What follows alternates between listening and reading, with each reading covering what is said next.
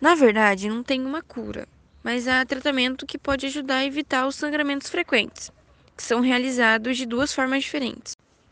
Temos o tratamento de prevenção, que consiste na reposição periódica dos fatores de coagulação, para que estejam sempre com níveis aumentados no organismo e impeçam um possível sangramento.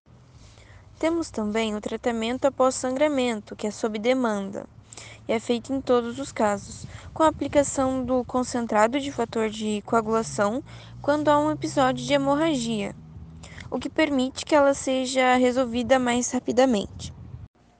Em ambos os procedimentos, as doses devem ser calculadas de acordo com o peso corporal, a gravidade da hemofilia e com os níveis de atividade de fator de coagulação que cada pessoa tem no sangue.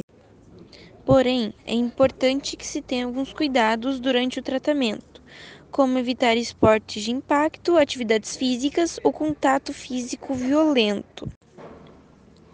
Observar o surgimento de novos sintomas e como se diminui no processo do tratamento, ter a medicação sempre próxima informar a condição sempre que fizer algum procedimento e evitar medicamentos que facilitam o sangramento.